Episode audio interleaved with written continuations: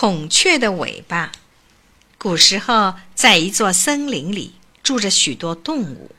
有一天，山上来了一位神仙，对这些动物说：“谁觉得自己相貌难看，就告诉我，我可以帮助他改改，让他的相貌长得漂亮些。”但是这些动物，你看我，我看你，谁也不肯说自己的相貌丑，都觉得自己长得很好看。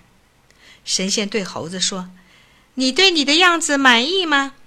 猴子骄傲地回答：“我觉得我生得很好看。”猴子指着马说：“就是马哥哥的脸长得太长了，请仙人给他修改修改，让马哥哥的相貌好看些吧。”马一听，气得不得了，连踢了猴子几脚，说：“我对自己的相貌很满意，就是象大哥的相貌太难看，鼻子太长。”请仙人给他想法子修改一下吧。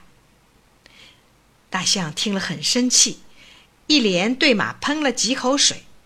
大象正想走开的时候，忽然看见树上有一只孔雀，就说：“倒是孔雀妹妹的尾巴不太好看，我看它才需要仙人的帮助呢。”孔雀站在树上，对仙人说：“我的尾巴又短又小，的确不太好看。”要是有什么补救的办法，那我多开心呢！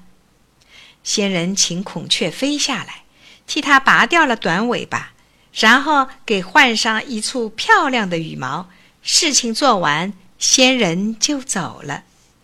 孔雀飞到树上，敞开尾巴，太阳照在上面，闪出各色各样的光彩，把猴子呀、马呀、象啊眼睛都照花了。他们都惊叫起来：“多好看呐，多漂亮啊！”他们又是妒忌，又是后悔呀。